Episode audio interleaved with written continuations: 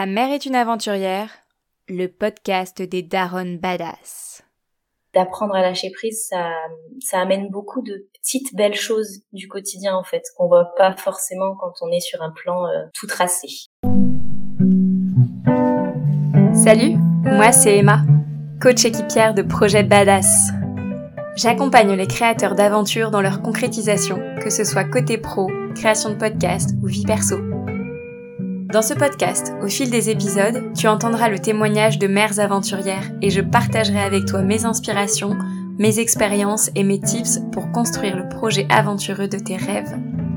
J'espère que tu vas te sentir inspiré et motivé. Allez, c'est parti, on y va. Début février, je me suis entretenue avec Amélie. Elle m'a parlé de sa manière de glisser l'aventure dans son quotidien avec ses enfants, de faire des petits riens des petits tout, des instants pépites.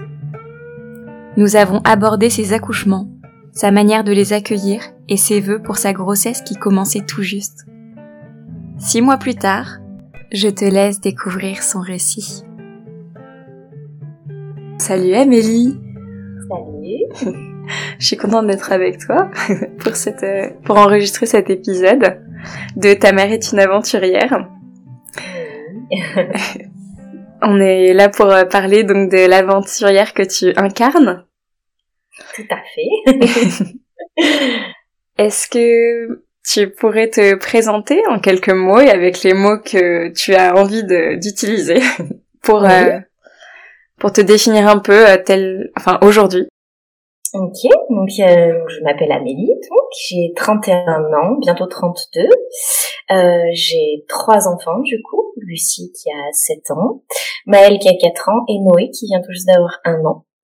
Euh, je suis maman au foyer principalement et euh, photographe euh, aussi. J'ai ma micro-entreprise voilà de, de, photos et je fais de la photo de famille, d'amour, de maternité, de tout ce qui me parle ces dernières années.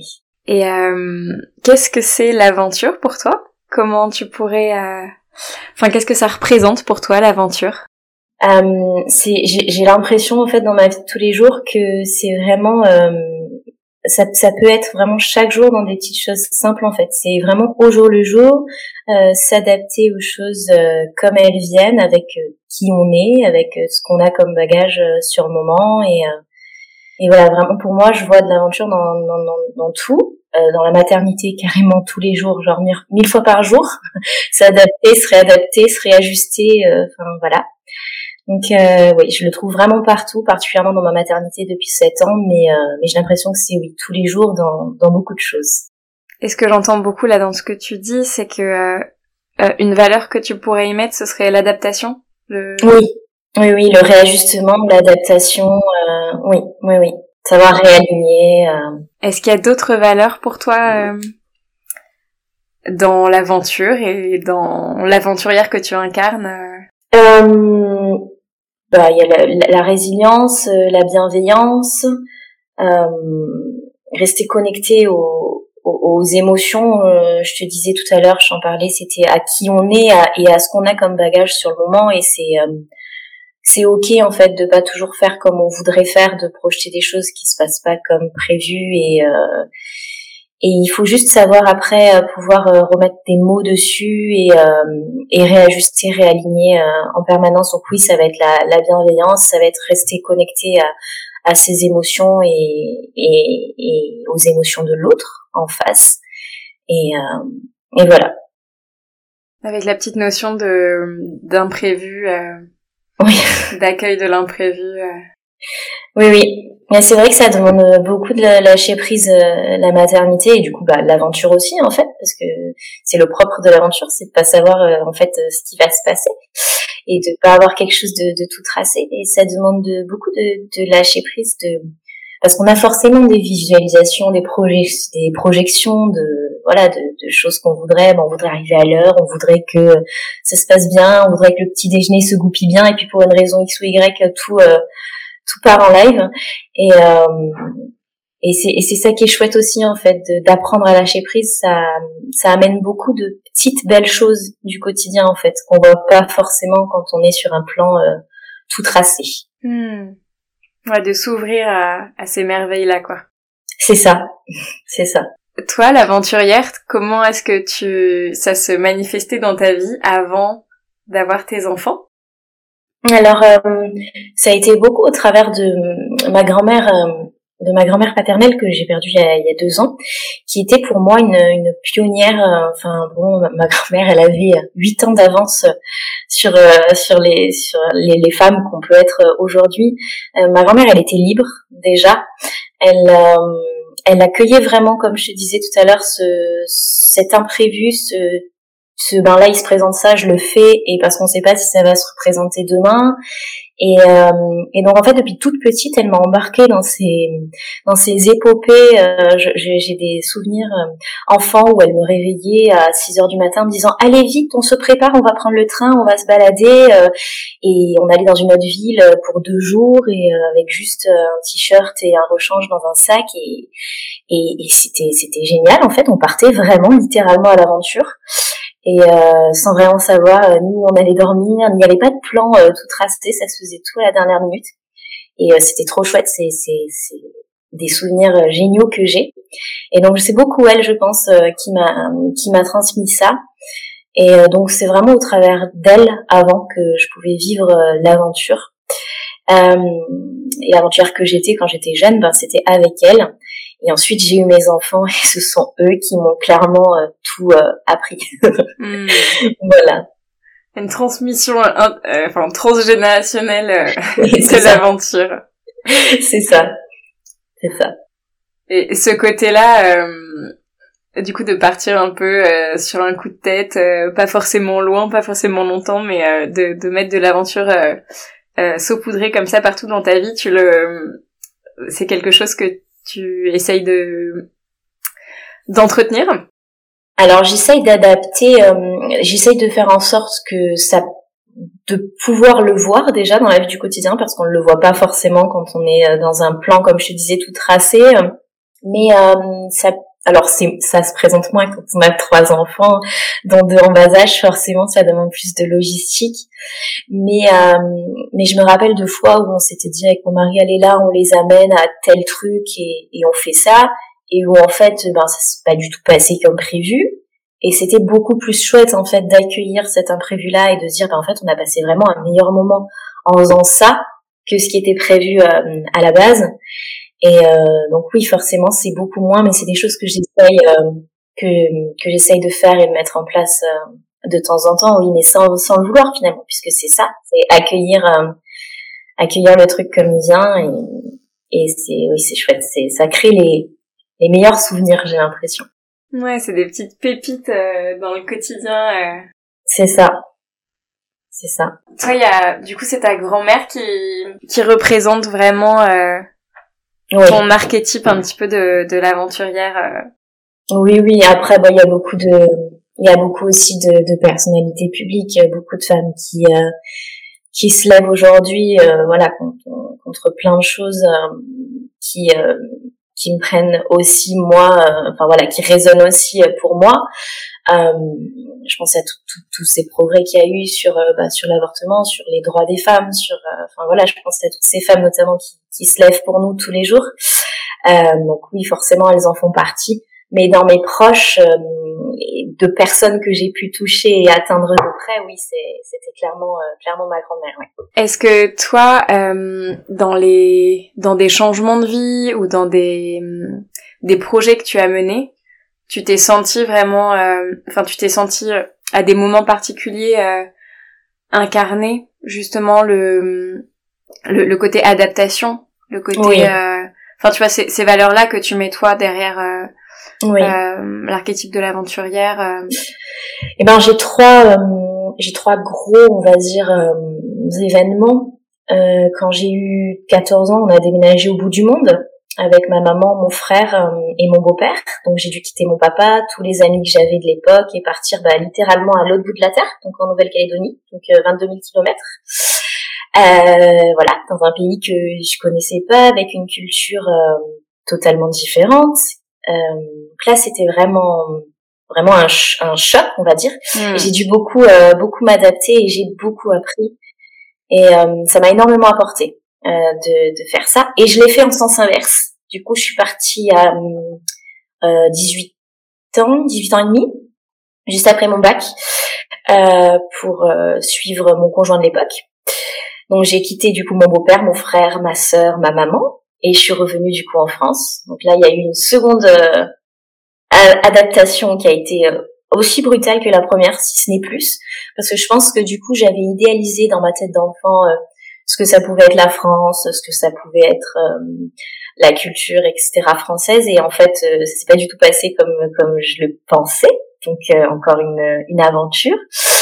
Et puis quand même, je pense que la, la dernière en date est la plus difficile et à la fois celle qui m'a apporté beaucoup, c'est le divorce avec mon premier conjoint, le papa de ma fille. Euh, qui a été assez violent et qui m'a demandé beaucoup de ouais de, de, jongler avec mes propres émotions, celles de ma fille, celles des personnes autour, euh, euh, de la famille, des déceptions des uns des autres. Euh, ça m'a demandé beaucoup de, de, mettre en pratique toutes ces toutes ces valeurs là et tout ce côté là. Et et quand on arrive au petit sommet de de la colline, ben on se dit ouais ok c'était il y avait des vagues, c'était bien mouvementé, mais euh, mais on l'a fait, donc euh, donc voilà. oui, c'est c'est un un passage qui demande euh, de la résilience et qui demande qui t'a demandé tout ça. Complètement. La résilience, effectivement, c'est le maître mot, mais il y a beaucoup aussi de d'acceptation de la chose euh, et puis finalement de rejet à certains moments puis d'autres allez non on réaccepte effectivement c'est comme ça et ben je peux agir sur mes émotions je peux agir sur euh, sur ce que moi je pense je peux agir sur ce que je vais faire maintenant mais je peux pas avoir d'action sur ce qui est passé. Euh, ni même sur un futur trop lointain donc en fait l'idée c'est vraiment ouais de, de s'adapter au jour le jour et avec une petite fille en, en plus à, à transporter dans, dans ce bagage donc euh, donc voilà Hmm. Ouais, ça devait être... Euh, euh, ouais, accueillir toutes ces émotions, ça devait être euh, un, un beau challenge. Euh, oui, oui, oui. chaque jour, quoi. Oui, oui. Donc, euh, t'es devenue maman. Donc, d'abord de cette de cette petite fille. Tout à fait. Est-ce que pour toi, la maternité s'est présentée d'abord comme une aventure ou ou pas? Ah oui, ah oui, oui, oui. Puis puis ça l'est resté depuis. Et je pense que ça le sera vraiment euh, bah, toute ma vie. Parce que quand on a des enfants, c'est c'est à vie. Et euh, déjà, je je pensais pas que la maternité aurait une place euh, aussi importante euh, dans ma vie. Et euh, clairement, aujourd'hui, c'est c'est le centre de, de mon monde et de ce que je fais et de ce que je fais rien et je ne pense rien, je ne dis rien sans penser à, à ce côté-là de moi. Et puis oui, c'est c'est c'est c'est c'est de l'inconnu au début, mais même un deuxième en fait, c'est de l'inconnu et un troisième aussi. Et, et, chaque enfant est est différent et vient avec euh, avec qui il est aussi. Et euh, et donc c'est constamment de de l'aventure et et c'est chouette. Dans quels aspects de la maternité tu retrouves ce côté justement, euh, enfin le plus le côté aventurière avec donc euh, tu nous as parlé de le côté euh, adaptation, de la résilience, de l'accueil des émotions? Mm-hmm. Ben, euh, j'ai l'impression que toute personne qui a des blessures passées ou pas déjà a, a, son a son histoire et a eu un parent aussi ou deux parents qui font qui a eu quand même des empreintes des choses à à déconstruire pour ce qui nous plaît pas, à garder pour ce qui nous plaît. Donc il y a déjà à se réajuster soi-même, à s'ajuster à l'enfant ou les enfants qu'on a en face. Mais il y a aussi beaucoup de, de challenges dus à la à la à la société. Euh, moi j'ai j'ai allaité beaucoup euh, mon deuxième et ça a été un vrai parcours du combattant.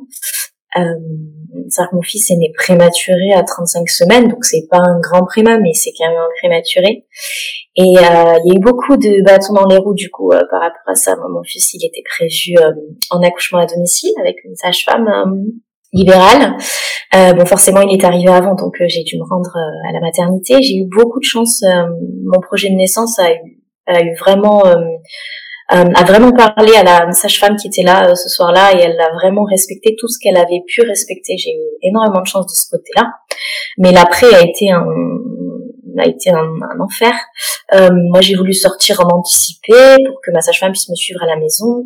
mon fils prenait mal le sein, donc du coup, il prenait pas de poids. Puis c'était un prémat, du coup, ils étaient pas contents du tout. J'ai franchement euh, pensé que j'allais finir avec les services sociaux euh, derrière, quoi. Euh, et du coup, ben finalement, je l'ai allaité 33 mois et demi. Mais ça a pas été de ça a pas été de, de tout repos parce que vraiment j'ai j'ai je suis passée partout quoi par les par les mastites par la candidose par la baisse de lactation euh, par les refus par le fait que mon fils euh, ne voulait pas manger autre chose que ça enfin par rencontrer un médecin qui était de base mon médecin de famille qui m'a dit, je crois que mon fils avait peut-être 14 ou 15 mois, il avait un peu cassé sa courbe de poids, il m'avait dit, bah, faudrait peut-être penser à lui donner du vrai lait. D'accord. Du coup, j'avais changé de médecin assez rapidement. voilà. Mais euh, du coup, ça m'a demandé euh, de revendiquer des choses qui me semblaient de base euh, de la sphère perso en fait. Juste, je nourris mon enfant. En fait, je me pose pas la question de voilà, je, nourris mon enfant comme tout le monde en fait. Et, euh, et ça m'a demandé non de, de, revendiquer, de, de, me battre, d'avoir des réflexions qui étaient euh, qui n'avaient pas lieu d'être, qui étaient déplacées, qui étaient euh, blessantes, qui étaient. Et ça m'a demandé aussi de voilà de me dire attends pourquoi pourquoi ça vient me percuter d'abord Ok, parce que c'est pas une phrase gentille, d'accord. C'est pas une phrase gentille, je suis hypersensible, ok, ça vient me percuter, très bien. Maintenant, j'en fais quoi de cette phrase? Est-ce que je réponds par l'agressive? Est-ce que je réponds par de l'information? Est-ce que donc ça m'a demandé beaucoup de remise en question euh, pour au final me dire en fait de toute façon. Euh, bah, je fais ce que je veux et que ça leur plaise ou non, bah c'est mon fils, c'est moi sa mère et je voilà je je, je le nourris et je l'éduque comme je l'entends. Et ça a été des réflexions aussi sur le cododo, sur euh, la parentalité euh, en conscience. Alors je ne dis pas bienveillante, mais c'est par choix, c'est parce que je veux pas le mettre en opposition à, à malveillant. Euh, aucun parent n'est malveillant par choix. Et on peut pas toujours être dans la vraie vie, on peut pas toujours être en pédagogie Montessori, tout va bien, euh, on n'a jamais crié, on n'a jamais levé la voix, enfin, on, l'a tout fait et, on le fera encore et on a nos propres émotions et on est qui on est. Donc je dis en conscience parce que bah, si je crie ou si j'ai eu une attitude qui était qui était pas correcte ou si euh, j'ai dit quelque chose qui n'était pas gentil, ben je vais m'excuser et je vais expliquer et je vais dire euh, Enfin, là, j'étais en colère ou j'étais fatiguée, euh, j'ai dit ça, c'était c'était pas gentil. Euh, comment tu t'es senti Enfin voilà, donc euh, c'est pour ça que j'utilise le, terme en conscience et, pas bienveillant. et voilà, face à toutes ces choses-là, ça a été vraiment des combats. Et combat et aventure pour moi, c'est aussi lié dans ma vie en tout cas d'aujourd'hui et de, de maman. Et, et voilà je crois que je me suis éparpillée, mais, mais voilà. moi, je trouve ça. Enfin, je trouve que l'aventure, euh, en, tout cas pour moi, dans, les valeurs que j'y mets, il y a aussi ce, ce positionnement, ce, cette détermination et euh, c'est cette quelque part cette force, cette puissance, tu vois, de de l'aventurière et que je retrouve beaucoup dans ton récit. Euh, ouais, de d'affirmer son, son choix et de le positionner euh, de en, pour être aligné avec soi-même quoi c'est ça. C'est ça. Et c'est c'est difficile en fait parce que euh, et, et, ça c'est un côté positif des, des réseaux sociaux. Il y a aussi beaucoup de négatifs mais le côté positif des réseaux sociaux c'est qu'on peut aussi retrouver des mamans qui euh, comme euh, comme moi ont été isolées euh, ont des réflexions allaité longtemps ou on fait du cododo et on peut se créer des petits villages comme ça hmm. Euh, et c'est juste euh, ultra important. C'est euh, c'est la base en fait. Ça, ça légitime. c'est ok en fait. Je, je, je c'est légitime ce que je vis. c'est ok d'être en colère parce qu'on m'a dit ça, ou c'est ok euh, de pas trouver normal de devoir se battre pour juste ne élever son enfant comme on veut ou voilà. Et ce côté un peu guerrière et militante, bah je l'ai vraiment trouvé pour mes enfants par mes enfants et euh, et ouais, c'est c'est c'est chouette. J'espère qu'un jour on aura pu le faire, mais il y a encore du chemin. voilà. Ouais, c'est en chemin. C'est en chemin, tout à fait. Donc ça s'est beaucoup manifesté pour ton fils. Comme oui, tout à fait, ouais. Numéro 2, oui. Pour tes enfants, ça se... Euh, comment je pourrais dire? Tu sens qu'il y a une, une ligne commune pour les accompagner euh, avec ces, ces valeurs-là ou t'as l'impression qu'ils viennent te challenger justement euh, à des endroits différents? Ah non, j'ai l'impression qu'ils, oui, qu'ils, viennent me challenger à des endroits différents. J'ai l'impression qu'ils, euh, qui touchent tous certains points de, de, de ma maternité euh, qui sont pas les mêmes et qui vont pas être au même moment. Et ils ont beau passer par des phases qui sont assez euh, connues qu'on a documentées euh, qu'on a essayé d'expliquer euh, voilà je, je, pense aux deux ans je pense aux quatre ans. Euh, voilà je pense à tout ça. Il, il, il, reste ils restent un, différents tous en fait. Et, euh, et du coup ça se manifeste différemment en fait vraiment chez tous. Et du coup la réponse elle va pas forcément être la même en fait. Euh, déjà parce que moi j'évolue constamment. Euh, parce que je peux avoir essayé des choses avec l'un qui n'ont pas marché et qui vont marcher avec l'autre. Euh, parce qu'à un moment de ma vie je peux me dire ok c'est ok de d'apporter cette réponse là puis à un autre je vais me dire en fait là non je suis pas je suis pas en phase avec ça et euh, je suis pas alignée et euh, il faut revoir le truc. Donc euh, donc oui non ils clairement ils viennent me challenger chacun vient à leur à leur façon et, et c'est très bien parce que c'est ça qui va faire qui ils sont. Oui c'est une fratrie. Oui ils sont élevés par les mêmes parents du coup. Mais mais clairement je pense qu'ils ressortiront tous tous différents et ils le feront aussi différemment avec leurs enfants et euh, et c'est chouette. Hmm. Ils garderont, je pense, ce qu'ils ont besoin de garder et ils laisseront ce qu'ils ont besoin de laisser et ce sera pas forcément les mêmes choses en fait.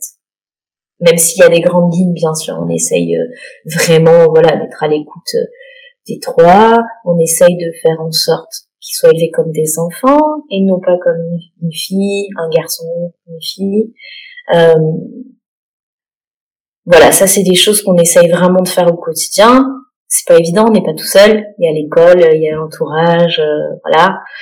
Euh, d'essayer de casser un peu les, les, clichés de l'école, ça c'est, c'est compliqué, mais mais oui, un petit garçon ça peut pas pleurer, etc. Moi je suis toujours en train de dire à mon fils que oui, bah, il peut pleurer, c'est ok de pleurer, et surtout que j'ai affaire à un hypersensible comme moi. Donc voilà. Euh, ma fille, euh, pareil, quoi. Je lui dis oui, bah c'est ok, tu veux faire l'escalade, tu veux euh, faire du skate, mais vas-y, enfin, vas-y, a, y, a, pas de souci. Et euh, bon, résultat, cette année, quand on leur a demandé ce qu'il voulait faire, mon fils il m'a dit du judo, ma fille elle a dit de la danse. On s'est regardé avec mon mari, on s'est dit pas bien, l'éducation non nickel. mais bon, on va pas non plus aller contre, aller contre ce qu'ils veulent, puisque finalement ça a été leur choix, et peut-être que l'année prochaine ils feront quelque chose de différent ou qu'ils inverseront.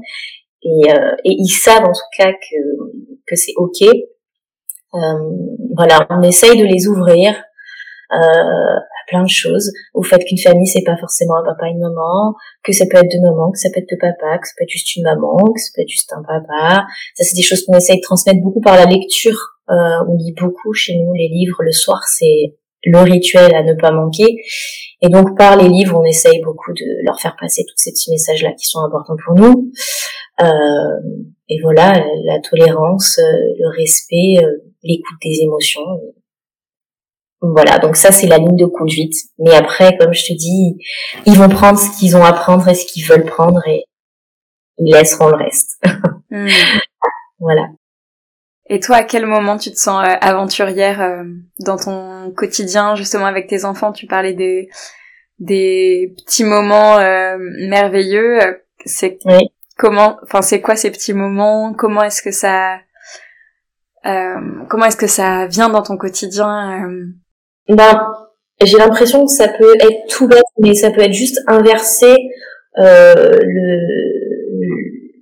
le, ben, le planning de la journée qui est hyper bien rodé parce qu'à un moment ou à un autre, ça peut pas se goupiller comme comme c'est prévu d'habitude. Le repas, il peut pas se faire avant le bain ou inversement. Et, euh, et du coup, à ce moment-là, ben, on va forcément faire autre chose, mettre en place quelque chose, parce que on sait bien que si on manque un, un créneau, ben, ça peut, voilà, ça peut y avoir des pleurs, peut y avoir de la fatigue, peut y avoir, euh, ça, ça, peut être une soirée euh, compliquée. Euh, et ça va être à ce moment-là, ben oui, de, de faire des trucs qu'on n'a pas l'habitude de faire je sais pas, de, de la peinture dans le bain, euh, euh, manger sur le tapis du salon. C'est vraiment des trucs tout bêtes, mais euh, qui sont pas euh, quotidiens et qui sont vraiment qui sortent du lot. Saupoudrer un peu de d'aventure et de de magie dans un truc très cadré euh, parce que faut pas faut pas se mentir on est un peu obligé avec le rythme de l'école et les trois d'être assez à cheval sur certains trucs et en fait des fois ça fait juste du bien de de switcher et, de changer quelque chose et d'accepter bah que oui il va y avoir euh, forcément une demi-heure de retard euh, sur le programme et c'est ok en fait c'est une mmh. demi-heure de c'est une demi-heure de chouette et de souvenirs et et voilà et tu parlais au début de, de ton activité de photographe aussi? Oui, oui, oui. Euh, ouais, ça c'est vrai que c'est mon gros projet pour les années à venir. En dehors de, de ma maternité, après, je veux d'abord aussi que mes enfants puissent euh, grandir et avoir moins besoin de moi, même si, euh, même si forcément ils auront toujours besoin, mais en tout cas dans, dans le quotidien. Là, pour l'instant, je suis maman au foyer. Ma petite euh, a un an, c'est moi qui la garde. voilà, il n'est pas question de d'empiéter là-dessus.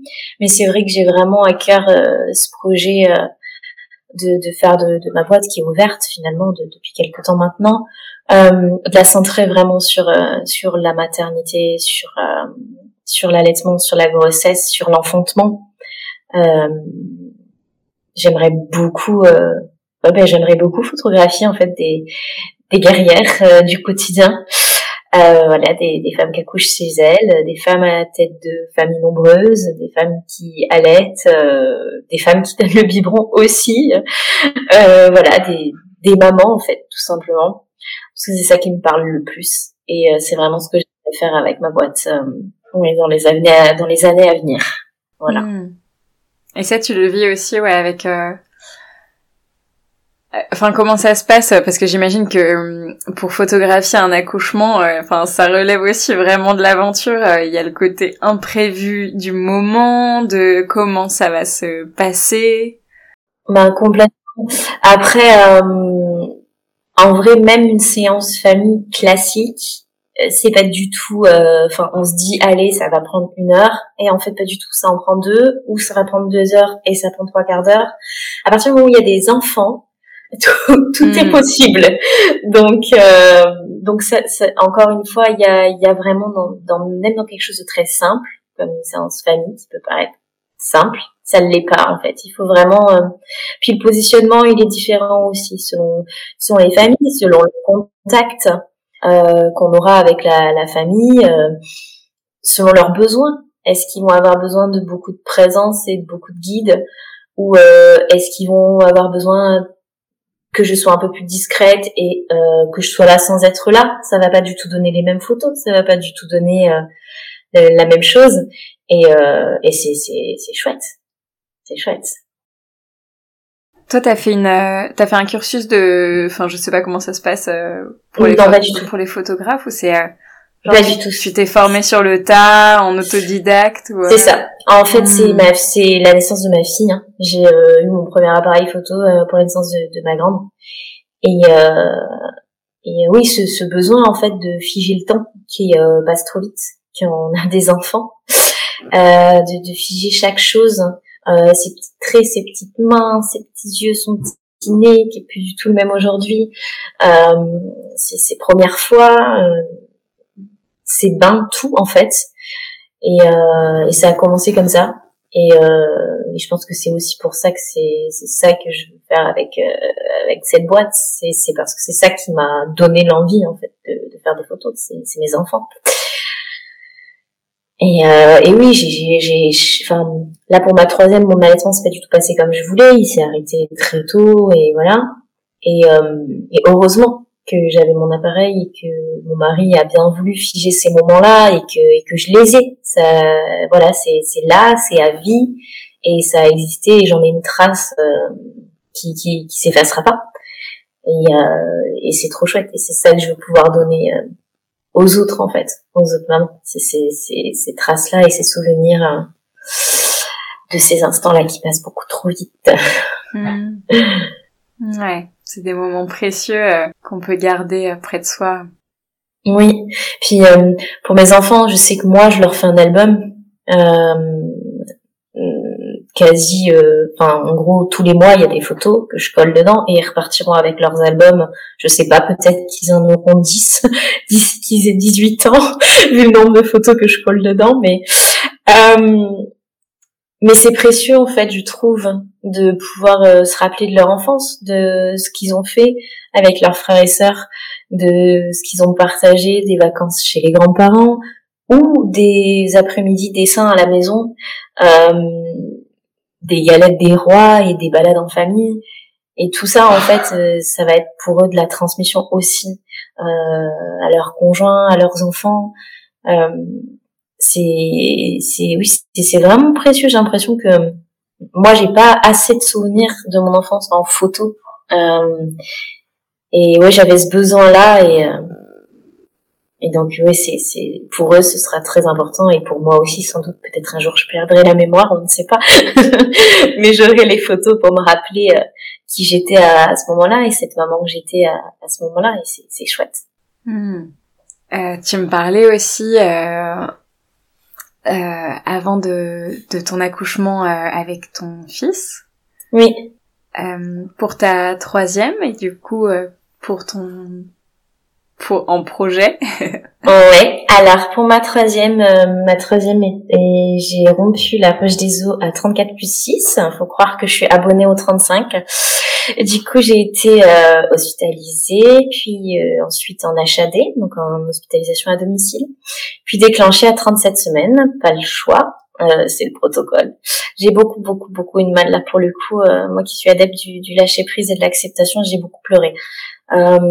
J'ai beaucoup refusé cette deadline, cette date qu'on a choisie pour elle, pour moi, qui juste pour moi voulait rien dire. Enfin, c'était très compliqué. Euh, heureusement, je suis tombée sur une sage-femme qui était encore là, beaucoup, euh, beaucoup dans l'écoute, et j'ai eu beaucoup de chance que ce soit elle. Euh, déjà, elle a le prénom de ma grand-mère que j'ai perdu, donc ça m'a fait beaucoup de bien. C'était tout bête, mais c'était vraiment quelque chose euh, qui m'a fait du bien. Et puis, elle était vraie, elle a vraiment compris en fait que pour moi, c'était violent euh, d'être là, que ça se passe comme ça, que j'ai pas choisi le moment ni la façon. Donc, elle a vraiment essayé jusqu'au bout de, de faire venir ma, ma dernière euh, ma dernière petite, donc qui s'appelle Noé, hein, qui a un beau prénom d'aventurière aussi. Euh, mais bon, il, a fallu passer par l'ocytocine. Donc euh, j'ai été mise sous ocytocine de synthèse dès le matin. J'ai accouché à 19h46, donc très très très long. Euh, en augmentant les doses à chaque fois d'ocytocine, elle me disait est-ce que vous voulez la péri? Non, non, non. Et j'ai tenu comme ça jusqu'à 19h40 à 40, elle me dit soit je j'augmente l'ocytocine mais je vous mets la péri, euh, soit on arrête tout et on reprend demain. Alors là, j'ai dit ça va pas être possible. En fait, je suis là depuis ce matin, je souffre pour rien. Mon col était à deux, il bougeait pas malgré les doses d'ocytocine qu'on me mettait. Donc je lui dis bah ok tant pis Péri et, et bouger l'ocytocine, mais enfin là c'est c'est stop. Moi je je peux plus en fait. Et euh, au moment où le, la dame qui est venue me poser la péri est entrée, elle a été très gentille. Elle m'a dit, c'est vous qui avez tenu jusqu'ici sans péridurale. Bravo, vous êtes courageuse, vous êtes forte. Et vraiment des mots très bienveillants et très, euh, très entourants. Donc euh, c'était très bien à ce moment-là, j'en avais besoin.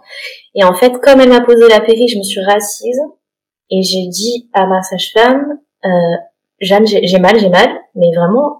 Et elle me dit, ben c'est normal, il faut, il faut le temps que la péri fasse effet. J'ai dit, non, non, vraiment, là, j'ai mal. Et en fait, elle a regardé, elle m'a dit, ben, en fait, elle est là, votre fille. C'est-à-dire qu'au moment où elle m'a euh, posé la péri, le col a lâché. Enfin, mais vraiment en une demi-seconde. Et donc, euh, la péri était posée, je sais pas, à 41, quoi, 41, 42, et ma fille sortie à 46. Donc en fait, euh, ouais voilà. donc j'ai même pas compris en fait ce qui m'arrivait. Donc c'était un accouchement un peu un peu éclair pour le coup du coup à partir du moment où le col a, a lâché. Donc voilà pour ma pour ma troisième une sacrée aventure aussi. Le corps a des capacités incroyables quand même. De fou. Et je pense qu'il y a beaucoup euh, du mental aussi parce que ma sage-femme de ce soir-là devait partir à 20h. Et je m'étais dit mais je veux accoucher avec elle. Je, je, je veux qu'elle soit là. J'ai besoin qu'elle soit là en fait. C'est elle qui m'a suivie parce que pour la petite histoire, c'est elle qui était là le jour où j'ai rompu la poche des os aussi. Donc euh, elle, elle était partie sur un accouchement euh, physiologique. elle avait bien compris que j'avais un projet d'accouchement à, domicile, etc. Et, et donc elle était vraiment trop trop à fond, trop contente pour moi. Et comme c'était trop tôt, elle s'est dit mais mais vous inquiétez pas, on va faire le bain, on va tout faire comme vous voulez, mais ici. Donc elle était vraiment à fond avec moi et en fait ça s'est jamais déclenché. Euh, le personnel médical était sûr que j'allais accoucher avant les 37, enfin voilà, selon leurs chiffres. Sauf qu'en fait ça s'est pas du tout passé comme ça. Et donc quand je suis revenue à 37 et que j'ai su que c'était elle qui était là, ah, j'étais trop contente, j'étais soulagée. Je me suis dit, elle, elle sait en fait toute l'histoire. Je vais pas être obligée de répéter. Je vais pas être obligée de dire que c'est violent pour moi d'être là. Oui, c'est un beau jour, mais non, je suis pas bien parce que c'est pas comme ça que je voulais le vivre. Et, euh, et c'est vachement important en fait. La naissance et ce, ce, qu'on y projette, c'est important pour la suite en fait et pour le, la relation euh, euh, bah, avec nous-mêmes, avec le conjoint, avec le bébé, euh, ce qui va se mettre en place après, c'est très important. Et un accouchement traumatique, on sait que ça peut avoir des conséquences longtemps après. Donc euh, j'étais contente que ce soit elle. Et donc quand elle m'a dit par contre je vais devoir partir à 20h, je me suis dit mais non, non. Et donc je pense qu'à partir de ce moment-là, le, le, mental a, a fait le reste en fait. Je me suis dit euh, ben là non en fait, j'ai décidé que j'accouchais maintenant, j'accouche maintenant. Et le, le, le, col a le col a suivi en fait. Donc, euh, donc voilà, troisième accouchement euh, assez rock, on va dire. voilà. Et donc oui, pour euh, pour ce petit petit secret que je t'ai confié du coup quelques quelques instants avant, euh, j'aimerais bien du coup pour ce bébé à venir, enfin j'aimerais bien, je vais me donner les moyens et j'espère que mon corps suivra jusqu'au bout d'accoucher à la maison euh, toute seule avec mon conjoint, euh, mes enfants s'ils sont là ou pas selon leur souhait avoir euh, vu leurs âges respectifs. Euh, ouais, vraiment c'est de me réapproprier bah, bah, mon corps. Je sais que je sais faire. je sais que plus il y a d'intervention et moins la tête elle raccroche et moins le cerveau essuie et moins ça se passe dans la physiologie. C'est des choses que j'ai pu voir avec ma fille. Euh, j'ai eu beaucoup de chance pour mon deuxième d'accoucher de manière physio, sans péri, sans rien.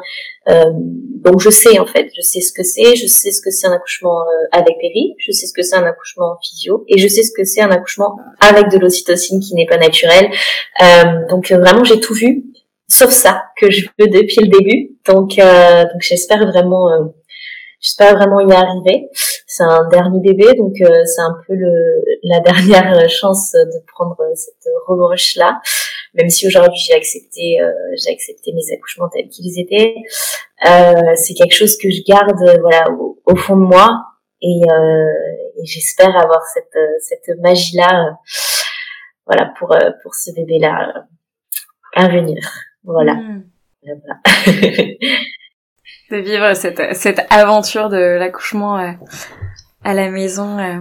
Ouais, et puis je suis un peu, je suis un peu biaisée parce que euh, j'ai l'avantage, j'ai l'inconvénient et l'avantage de vivre avec un ingénieur. Et c'est vrai que dès le début, il s'est renseigné sur l'accouchement à domicile. Et lui, tout de suite, qui est très, qui est très, voilà, terre à terre, très cartésien, très dans les chiffres, il m'a tout de suite dit, mais en fait, il n'y a pas de raison que ça se passe mal, quoi. Dans les chiffres, c'est ça se fait partout ailleurs en fait euh, enfin dans beaucoup d'endroits. Et, c'est en France que c'est pas du tout euh, accepté et reconnu. Et les chiffres montrent qu'il n'y a pas de souci quoi. À partir du moment où, où l'accouchement est physio tout, va bien. Et euh, et donc ça, pour le coup ça a été rassurant de ce côté-là de, de se dire ben oui on est deux on est deux dans ce projet. Et et puis je suis biaisée aussi parce que j'ai la marraine de ma grande qui a accouché il y a un mois et qui a eu un accouchement magnifique euh, à domicile. Donc, euh, donc voilà, et elle a raconté tout son récit sur les réseaux. Donc alors moi, j'ai pleuré tout ce que je pouvais de, joie pour elle et de, de, de me dire waouh, mais quelle, quelle, puissance, quelle, quelle guerrière, quelle, quelle force et quelle beauté de la nature. Et oui, le corps c'est euh, créer la vie et il sait la donner aussi. Et, euh, et voilà. Et j'aimerais bien pouvoir le faire comme je l'entends et, euh, et comme ça vient en fait. Voilà. Et est-ce que tu te prépares pour une telle aventure ou est-ce que tu le fais euh, euh, en suivant vraiment euh, le flow et en me disant que tu verras sur le moment? Comment tu Alors, je m'étais beaucoup préparée pour mon fils, euh, un peu moins pour ma fille parce que ayant été déçue, j'avais juste fait la base. Et, euh, et là vraiment, non, j'ai vraiment envie de suivre euh, le flow, de suivre mon cœur, de suivre ce que je ressens sur le moment, ce qui se passe, ce qui vient. En fait, d'être euh, jusqu'au bout dans cette acceptation de bah, c'est l'aventure de toute façon. Et on a beau prévoir euh, une trame, un plan, préparer un endroit de la maison où on veut accoucher, si ça se trouve, ça va pas du tout être là. Euh, donc non, je vais vraiment être dans le comme ça vient. Et, euh, et je pense qu'il y a que comme ça que je pourrais bien vivre le fait que euh, s'il faut partir de la maison, bah c'est ok en fait. C'est euh, parce que sans ça, je me suis trop projetée dans quelque chose de très précis pour mon fils, pareil pour ma fille, et ça a été trop dur en fait l'après. Et, euh, et là vraiment, ouais, l'idée c'est laisser euh, de laisser le truc venir en fait et de laisser bébé aussi choisir son moment et de pas forcément être à l'écoute de il y a une date euh, je repense à mon ami encore là mais euh, son fils est né quand même à six jours euh, post terme donc euh, je, je te a fait pas un dessin sur la pression que qu'elle a pu recevoir de la part euh, des médecins quand elle a été consultée, hein, forcément. Euh, heureusement, la deuxième fois, elle est tombée sur quelqu'un de bien, mais, mais la première fois, ça a été compliqué pour elle. Déjà que elle, elle, euh, c'était long pour elle et que voilà. En plus, il y a la culpabilité derrière, comme si on avait besoin de ça en tant que mère. Culpabilité maternelle est un gros sujet, mais voilà. et du coup, euh, j'ai pas envie d'avoir euh, voilà ces, ces, ces déconvenus, ces pressions de date euh, et, et, voilà tout tout sera comme comme lui le veut, comme euh, comme lui ou elle, hein, je sais pas et on veut pas savoir, mais voilà et tout se fera sur le moment voilà comme ça doit et ce sera très bien, voilà. Hmm. donc vraiment connecté à ton intuition et puis c'est ça. ouverte. Ça ouverte à la vie, quoi. Ouais, c'est vraiment les deux mots, ouais, connectée et, et, ouverte. Et vraiment, euh, c'est important pour moi aussi de me reconnecter à, à moi, parce que dans le dans, dans la vie de tous les jours, on est un moment où on s'oublie parfois dans le quotidien. Et là, pour le coup, c'est c'est voilà, pour l'instant, il est il est dedans moi, c'est moi sa maison. Donc en fait, c'est c'est c'est moi que je dois écouter, c'est moi qui qui qui décide et qui choisit et, et, on va choisir ensemble et on va se parler lui et moi. Et on va aller là où on veut aller euh, là où on veut aller tous les deux en fait. Donc euh, hmm. donc voilà. Et cette aventure là comment euh, ça se passe avec ton conjoint justement euh, de enfin c'est une aventure aussi euh, de famille? Oui, oui, mais euh, je l'avais déjà convaincu hein, pour mon fils et pour ma fille. Bon, pas sur l'ANA, plutôt sur l'AD.